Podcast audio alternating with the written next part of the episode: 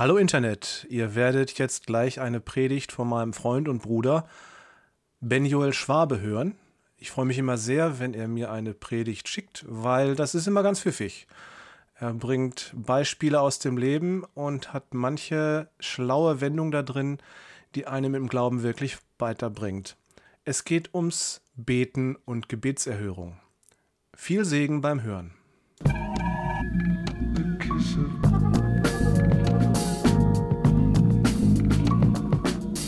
Das Thema, um das es heute gehen soll, ist Bittgebet. Wenn ich Gott um etwas bitte und er erhört es nicht, dann bin ich verunsichert. Ich frage mich, ist irgendwas falsch mit mir? Habe ich nicht genug Glauben? Habe ich irgendwie nicht richtig gebetet? Was auch immer. So ging es mir dann ähm, als Jugendlicher manchmal, wenn ich auf der Straße unterwegs war in so einer Gruppe und wir für kranke Menschen gebetet haben, dass sie gesund werden. Und Einige aus unserer Gruppe haben das tatsächlich erlebt, dass Menschen geheilt wurden, was echt eine coole Erfahrung bestimmt war. Und bei mir ist es aber irgendwie nie passiert, zumindest nicht sofort. Was danach passiert ist, weiß ich natürlich nicht. Und ich habe mich dann hab mir genau diese Frage immer gestellt: Ist irgendwas falsch mit mir? Äh, warum heilt Gott nicht durch mich? Warum äh, habe ich, wie gesagt, nicht genug Glauben? Das war dann auch immer dieses klassische Gefühl, was ich habe, wenn ich irgendwie einen Menschen im Rollstuhl sehe, dann ist ja irgendwie immer so im Hinterkopf, eigentlich könnte Gott den jetzt aus diesem Rollstuhl rausholen, wenn ich vielleicht für den bete. Dann kam, dann kam immer direkt dieser Gedanke, habe ich denn dafür genug Glaube? Und dann kamen mir manchmal so Stories in den Kopf, die ich mal gehört habe von irgendwelchen alten Frauen, die von der körperlichen Verfassung her nicht mehr das Haus verlassen können und dann 30 Jahre für irgendwas beten und das am Ende dann wirklich passiert und ich dann denke, okay, die Ausdauer habe ich nicht, ich glaube, das kann ich gar nicht, ähm, da würde ich bestimmt immer wieder drin versagen ähm, und habe mich aber trotzdem irgendwie gefragt, muss ich jetzt öfter für irgendwas beten, damit das passiert? Und die zwei Verse, die dann immer wieder auch kommen bei dem Thema. Es stehen in Johannes 14, 13 und 14. Und was ihr bitten werdet in meinem Namen, das will ich tun, auf dass der Vater verherrlicht werde im Sohn. Was ihr mich bitten werdet in meinem Namen, das will ich tun. Was sagt Jesus hier zu seinen Jüngern? Zusammengefasst, wenn wir etwas in Jesu Namen bitten, dann wird Gott das tun, damit der Sohn verherrlicht wird, also dass er geehrt wird dadurch. Aber im zweiten Vers sagt er auch nochmal, wenn wir Jesus bitten, in seinem Namen wird er das auch erfüllen, also Jesus selbst. Und das ist ja eigentlich eine unglaubliche Verheißung. Und wenn ich das jetzt in den Kontext meiner, meiner Erlebnisse setze, dann, dann denke ich mir irgendwie, irgendwas verstehe ich hier nicht. Irgendwas passt hier nicht zusammen. Ich habe als Jugendlicher das immer wieder erlebt und auch teilweise selber gemacht, dass ich das wie eine Zauberformel benutzt habe. Ich habe einfach an mein Gebet hinten dran gehängt, in Jesu Namen, und dann dachte ich, okay, jetzt muss das ja klappen, weil das ist doch, was hier in dieser Stelle steht. Und dann hat man teilweise Situationen gehabt, wo, sich, wo man in der Gemeinde zusammen betet und dann ist da irgendwer dazwischen, der betet, bitte Gott, schenk doch, dass Peter einsieht, wie falsch er ist, weil äh, ich habe doch recht und er ist schon so stur so lange und wir wollen doch hier endlich mal weiterkommen, in Jesu Namen, Amen. So ungefähr. Und ähnlich missbraucht wird diese Zauberformel, dieses Erfolgsrezept äh, für die Gebetserhörung ähm, in anderen, an anderen Stellen auch. Und ich habe mir für heute mal so vier Erfolgsrezepte überlegt, die einem so verkauft werden wollen. Das erste ist das, was ich gerade vorgestellt habe, dieses Anhängen von in Jesu Namen. Das zweite ist, wie in meinen Situationen, ähm, habe ich genug Glaube für das, was eigentlich passiert? Inwiefern ist das davon abhängig? Das dritte kennen vielleicht einige Ora et Labora aus dem Benediktinerorden bete und arbeite, was ist eigentlich mein eigener Anteil am Gebet? Und als letztes, wie oft muss ich eigentlich beten? Steckt eigentlich so alles, glaube ich, drin, was einem oft so in den Kopf kommt, wenn man nicht das kriegt, was man möchte. Und ich würde gerne äh, einsteigen in das Thema anhand eines Beispiels von einem Menschen, der etwas von Gott, von Jesus wollte. Und zwar in Markus 5, 24 bis 34. Und es folgte ihm eine große Menge und sie umdrängten ihn. Und da war eine Frau, die hatte den Blutfluss seit zwölf Jahren und hatte viel erlitten von vielen Ärzten und all ihr Gut dafür aufgewandt und es hatte ihr nichts geholfen, sondern es war schlimmer geworden. Da sie von Jesus gehört hatte, kam sie in der Menge von hinten heran und berührte sein Gewand. Denn sie sagte sich, wenn ich nur seine Kleider berühre, so werde ich gesund. Und sogleich versiegte die Quelle ihres Blutes und sie spürte es am Leibe, dass sie von ihrer Plage geheilt war. Und Jesus spürte sogleich an sich selbst, dass eine Kraft von ihm ausgegangen war, wandte sich um in der Menge und sprach, wer hat meine Kleider berührt? Und seine Jünger sprachen zu ihm, du siehst, dass sich die Menge umdrängt und du sprichst, wer hat mich berührt?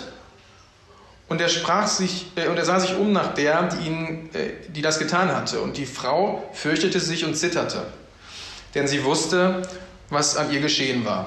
Sie kam und fiel nieder vor ihm und sagte die ganze Wahrheit. Er aber sprach zu ihr: Meine Tochter, dein Glaube hat dich gesund gemacht. Geh hin in Frieden und sei gesund von deiner Plage. Das ist ein etwas längerer Text, deswegen fasse ich das nochmal kurz in einigen Worten, in eigenen Worten zusammen. Die Frau war seit zwölf Jahren krank. Hier wird die, äh, der Wortlaut Quelle ihres Blutes verwendet und das schließt aufgrund der anderen ähm, Verwendungen im Alten Testament vor allem darauf, dass das irgendwie mit ihrer Gebärmutter oder im Menstruationszyklus zusammenhing und sie da offensichtlich ein Problem hatte. Und das bedeutete, dass sie unrein war für die gesamte Zeit dieser zwölf Jahre. Ich weiß jetzt nicht genau, ob es da zwischendurch mal kurze Unterbrechung gab, in ihrer Krankheit vielleicht.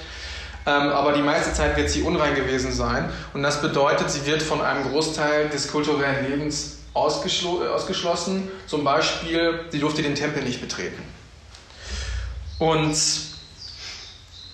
das Schlimme daran ist nicht nur das, sondern alle Menschen, die sie berührten, die etwas angefasst haben, was sie angefasst hat, die sich da hingesetzt haben, wo sie gesessen hat, wurden auch unrein und mussten dann bestimmte Reinigungsrituale durchlaufen, um wieder rein zu werden, um wieder in voller Gänze am, ähm, am äh, gesellschaftlichen Leben teilnehmen zu können.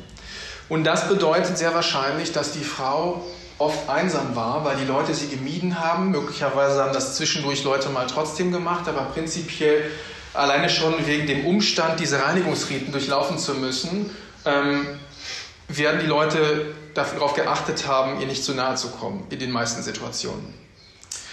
Und die Frau hat, ähm, ich gehe jetzt mal davon aus, dass, das lese ich jetzt mal zwischen den Zeilen, sicherlich auch vor dieser Situation mit Jesus Gott gebeten, dass er sie davon heilt. Und ähm, hat dann aber dazwischen, es hat sie ganz vielen Ärzten gelaufen und hat versucht, das Problem irgendwie selber zu lösen und hat ihr ganzes Geld dafür ausgegeben. Und jetzt steht hier, erstens hat sie natürlich den finanziellen Schaden gehabt, weil sie ihr ganzes Geld verloren.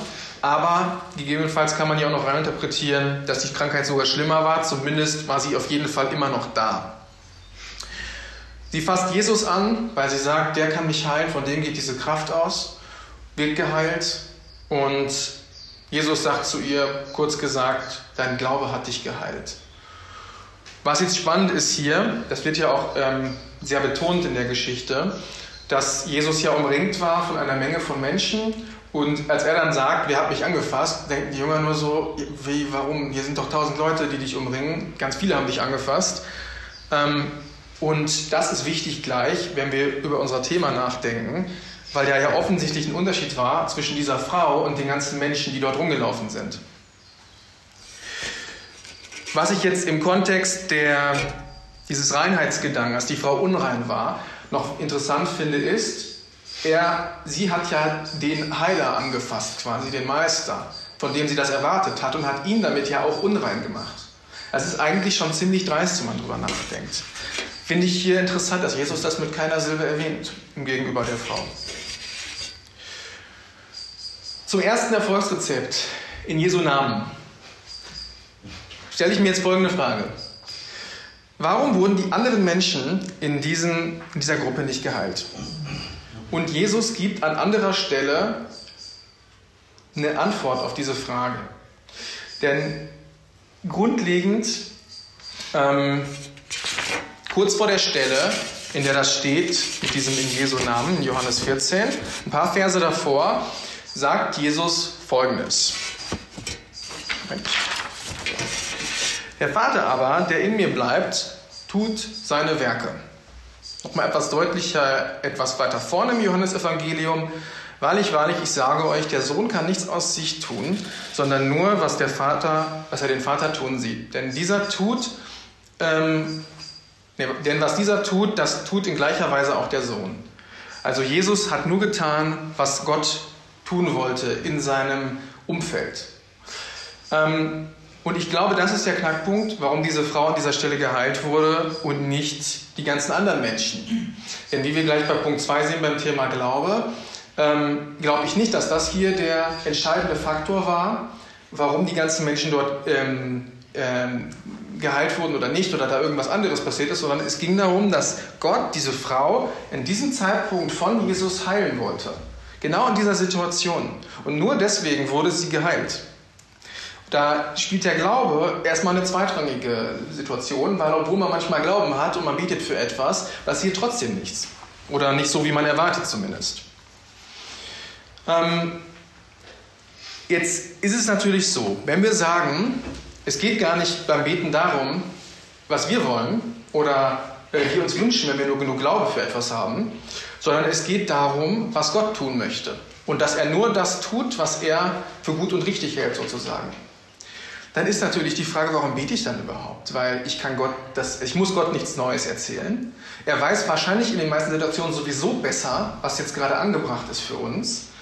Ähm, also warum mache ich mir die Mühe, ihm etwas zu erzählen, was er sowieso besser weiß? Im, im, äh, also mindestens.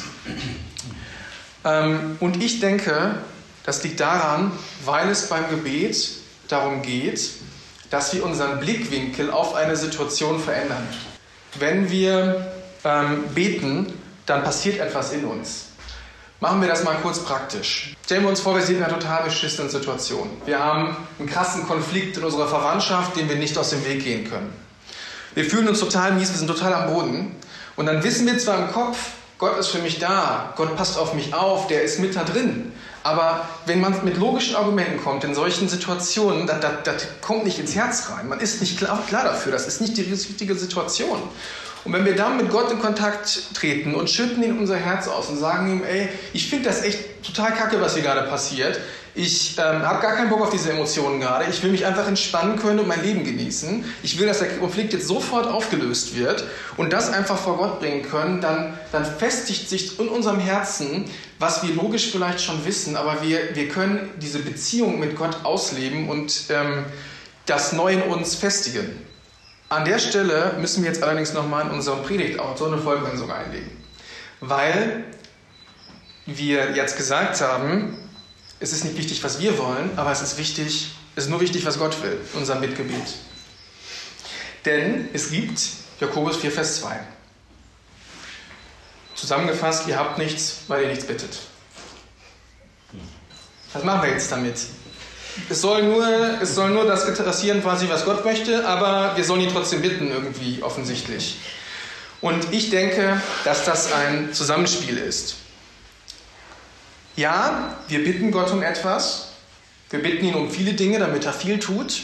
Aber die Hälfte davon ist wahrscheinlich Blödsinn. Aber wir wissen ja aus den anderen Stellen, wo Jesus gesagt hat, wenn wir ihn um ein Brot bitten, wird er uns keinen Stein geben. Das heißt, wir lösen damit, glaube ich, viele, viel aus, was Gott in unserem Leben tun kann. Und ich glaube, dieses Zusammenspiel von diesen beiden Komponenten, das spielt hier eine Rolle. Und letztendlich ist es ja nicht nur so, dass in uns etwas gefestigt wird, sondern dass wir Gott, obwohl manchmal nicht das passiert, was wir, uns, ähm, was wir von ihm erbeten haben, trotzdem die Ehre dafür geben können, auch wenn es anders gekommen ist weil wir ihn um etwas gebeten haben. Er hat sich darum gekümmert. Wir können ihn dafür ehren. Und das ist Gott, wie wir an vielen, vielen Stellen in der Bibel sehen, sehr wichtig. Dass er die Ehre bekommt für das Gute, das er tut. Und damit kann man dieses erste Erfolgsrezept so ein bisschen auflösen. Diese Kombination aus diesen beiden Dingen. Dass es nicht darum geht, dass wir am Ende anhängen in Jesu Namen, sondern dass wir beten, was Gott tun möchte. Und das auch immer mehr lernen im Gebet zu Gott. Das ist ja das Paradoxe. Wir beten um Dinge, die Blödsinn sind und lernen dann mit dem, im Laufe des Lebens, was das eigentlich heißt, was Gott eigentlich tun möchte und lernen seinen Charakter kennen und wie er über uns denkt und mit uns umgeht. Nun zum zweiten Erfolgsrezept. Wie viel Glaube brauche ich eigentlich? Jesus hat zu der Frau gesagt, dein Glaube hat dich geheilt. Ich glaube aber, dass von den Menschen, die in dieser Gruppe waren, sicherlich einige dazwischen waren, die auch geglaubt haben, die ihn auch angefasst haben, die sich davon etwas versprochen haben. Und bei denen ist aber nichts passiert. Vielleicht waren die nicht alle krank, aber ich glaube schon, dass dort, wenn Gott etwas tun wollte, eine Reaktion passiert wäre. Und jetzt stelle ich mir die Frage, welche Abhängigkeit gibt es eigentlich zu unserem eigenen Glauben, wenn wir zu Gott beten? Und wenn es um die Menge von Glauben geht, kommt natürlich immer eine Stelle zuerst in den Sinn. Der Senfkorn. Der Senfkorn. Genau, genau der Senfkorn-Glaube. Denn wahrlich, ich sage euch, wenn ihr Glauben habt wie ein Senfkorn, so könnt ihr sagen zu diesem Berge, heb dich dorthin, so wird er sich heben und euch wird nichts unmöglich sein. Und dementsprechend können wir diese mathematisch-logische Denkweise, wie viel Glaube ich brauche, komplett über Bord werfen, weil Senfkorn ist so winzig. Im Prinzip könnte man auch sagen, wenn du überhaupt Glaube hast, dann wird das schon passieren. Das kann man, denke ich, aufbringen. Allerdings kenne ich auch vor Erfahrungen von Menschen, die manchmal überhaupt keinen Glauben für eine Situation hatten und Gott hat trotzdem für sie gesorgt. Und das dürfen wir dabei auch wissen. Also so oder so ist es auf jeden Fall kein Argument. Wie viel Glaube brauche ich eigentlich? Ich denke, dass es hier, wenn Jesus sagt, dein Glaube hat dich geheilt, wieder darum geht, worüber wir gerade gesprochen haben. Dieses, diese Beziehung, die klar ist zwischen dieser Frau und Jesus. Dass sie sich darüber bewusst ist. Weil, er, weil sie weiß, wem sie das zu verdanken hat, wenn sie geheilt wird. Und Gott das auch tun wollte in der Situation, hat ihr Glaube sie in gewissermaßen geheilt. Aber es hing nicht davon ab, wie viel Glaube sie hat. Nun gehen wir zum dritten Erfolgsrezept. Wie gesagt, kommt eigentlich aus dem äh, Benediktinerorden, wird ihnen zumindest immer zugeschrieben. Ora et labora, übersetzt bete und arbeite, ist allerdings gar nicht im Regelwerk zu denen, äh, von denen. Nur mal so als Info am Rande. Gehört eigentlich gar nicht da rein bei denen, aber kommt irgendwie daher. Da gibt es auch so Inschriften in Kirchen zu und so was. Aber worum es heute geht, ist, welchen eigenen Anteil haben wir denn, wenn wir Gott um etwas bitten? Die Frau hat offensichtlich ja sehr viel Geld ausgegeben für Ärzte. Sie hat es irgendwie versucht, selber zu lösen, hat alles nicht geklappt. Warum? Weil es nicht Gottes Plan war. Er wollte, dass die Frau genau in dieser Situation geheilt wird. Und das ist im Prinzip auch das Gleiche, also es, es kommt wieder aufs Gleiche raus, wie man hier merkt. Es geht nicht darum, was wir wollen und die Frage, ob wir überhaupt einen Anteil haben an, dem, an der Erfüllung unseres Gebets, die ist, das ist die gleiche Frage, die wir uns auch zuvor stellen müssten. Was möchte Gott hier tun? Ich hatte mal eine Situation in meinem Leben, wo ich drauf und dran war, alle Hebel in Bewegung zu setzen, um die irgendwie zu lösen. Aber Gott hat so viele Wege gefunden, mich davon abzuhalten, immer wieder Stimmen in mein Leben zu schicken von irgendwelchen Menschen, dass ich das nicht tun soll, dass ich es am Ende auch nicht gemacht habe und es hat sich als Segen erwiesen. Und ich glaube, genau so verhält sich das in vielen Situationen, dass wenn Gott möchte, dass wir die Füße stillhalten, dann wird er uns das irgendwie klar machen. Und wenn wir mal nichts hören, dann können wir eigentlich guten Gewissens äh, voranpreschen, bis Gott dann vielleicht mal sagt, halt, jetzt äh, mache ich den Rest. Oder ja, das zeigt so die Erfahrung. Also im Prinzip fragen wir nach Gottes Willen und so erklärt sich dann auch die Frage, ob wir überhaupt was da machen müssen oder nicht. Weil manchmal schenkt Gott das auch einfach so. Mit manchen Menschen geht er den langen Weg, wenn sie zum Beispiel krank sind, mit anderen Menschen weg. Es ist ganz unterschiedlich, was gerade gut für uns ist. Nun gehen wir zum vierten Punkt. Wie oft muss ich eigentlich beten? Und ich möchte mal eine Sache klarstellen, weil das ist für mich immer so ein großes Fragezeichen, also ein Stück weit immer noch. Weil mir ist keine einzige Bibelstelle bekannt, in der steht, dass viele Gebete für eine Sache viel bringen. Das kenne ich nicht, weil da steht, es gibt Stellen in der Bibel, da haben Menschen viel für etwas gebetet. Zum Beispiel in Daniel, Daniel hat gebetet, aber dann kommt der Engel danach zu ihm und sagt zu ihm, als du gebetet hast, wurde ich losgeschickt. Da steht nicht, weil du viel gebetet hast. Da steht, als du gebetet hast. Das heißt, Gott hat das schon quasi veranlasst, dass der losgeht. Es ging jetzt nicht darum, dass er dass der da wochenlang oder was, ich weiß gar nicht mehr, wie lange das da war, gebetet hat. Und so ist es auch bei vielen anderen Stellen. Es gibt zum Beispiel eine Situation mit Elisa, der für Regen betet, nachdem die lange Dürre war. Ich hoffe, ich habe es nicht durcheinander gebracht. War, glaube ich, Elisa. Auf jeden Fall ein Prophet. Der betet siebenmal dafür und schickt jedes Mal seinen Knecht los und er soll gucken, ob Regen da ist. Der betet zwar siebenmal, aber da steht nicht, dass deswegen der Regen gekommen ist. Vielleicht hätte es auch gereicht, wenn er nur einmal gebetet hat. Das können wir daraus nicht ziehen. Vielleicht muss ich das irgendwann mal revidieren, aber so finde ich es bis jetzt nicht in der Bibel. Aber wir finden andere Verheißungen in der Bibel, und zwar die sich auf Gruppen beziehen. Und das ist auch eine, das spielt ja auch so ein bisschen da rein, weil wenn wir zu zweit beten, haben wir mehr oder weniger zwei Gebete. Ich glaube, ihr wisst so ein bisschen, was ich damit meine. Und da haben wir zum Beispiel, weil ich, sage euch, wenn zwei unter euch einig werden auf Erden, worum sie bitten wollen, so soll es ihnen widerfahren von meinem Vater im Himmel. Also, wenn wir zu zweit zum Beispiel zusammenkommen und beten für etwas, dann macht Gott das. Natürlich jetzt im Kontext der ganzen anderen Sachen, die wir gerade schon besprochen haben. Und da ist jetzt natürlich die Frage, ist jetzt zusammen besser? Klappt das besser? Ist das dann, kann ich, kriege ich dann sicherer etwas von Gott? Nee. Es geht an dieser Stelle nicht darum, denn es gibt andere Stellen, die dem Einzelnen auch Gebetserhörung verheißen.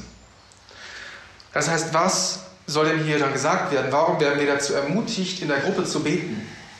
Und ich denke, es läuft genau auf das Gleiche hinaus wieder, was wir am Anfang gesprochen haben. Es geht darum, dass wenn wir als Gruppe beten, es gewisse Nebeneffekte gibt, die, was in uns passiert, was in uns als Gruppe, als Gemeinde passiert, wenn wir zusammen beten. Dass wir unsere Beziehung als Gemeinde vor Gott bringen, diese Identität zusammen wahrnehmen und ausleben miteinander. Es geht jetzt nicht darum, dass wir als Gruppe mehr von Gott kriegen können, weil das sehe ich auch nicht in der Bibel, gerade weil es auch für den Einzelnen die Verheißungen gibt. Und so läuft es im Prinzip bei allen vier Problemen immer auf das Gleiche hinaus. Oder allen vier Erfolgsrezepten. Wir bitten Gott, er weiß es besser und trotzdem dürfen wir ihm sein Herz ausschütten. Wir, bringen diese, die, wir können uns in der Souveränität Gottes ein Stück weit ausruhen, dass er sich um die Dinge kümmert, auch wenn wir manchmal um Blödsinn bitten und bauen dadurch gleichzeitig unsere Beziehung zu ihm. Aber es geht beim Bittgebet nicht darum, Strategien zu entwickeln, wie kann ich Gott überzeugen, dass er irgendwas macht. Das ist so manchmal, was man den Eindruck hat, so, da ist irgendjemand krank und wir müssen jetzt Gott überzeugen, dass der die Person wirklich heilt, weil wir denken, das ist jetzt wichtig, weil wir das gerade emotional nicht aushalten können. Und natürlich wissen wir im Hinterkopf, dass Gott es eigentlich besser weiß und er das manchmal anders entscheidet.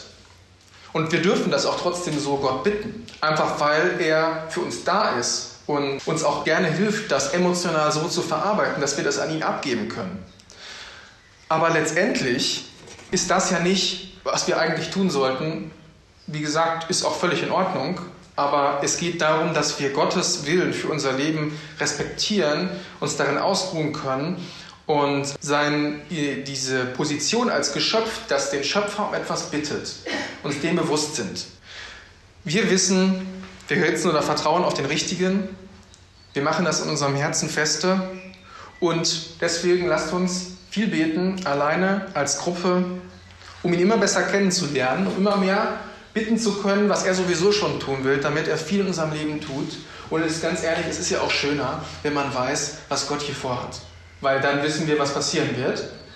Also ich fände das besser, weil wenn ich immer gucken muss, was macht Gott denn jetzt gleich, äh, macht wieder was ganz anderes, als ich geplant habe, ist am Ende trotzdem toller, aber ich wäre schon irgendwie entspannter, wenn ich das vorher wissen würde. Deswegen lasst uns ihn immer besser kennenlernen, damit wir genau das erleben können. Damit sind wir durch. Ich sage jetzt einfach mal an.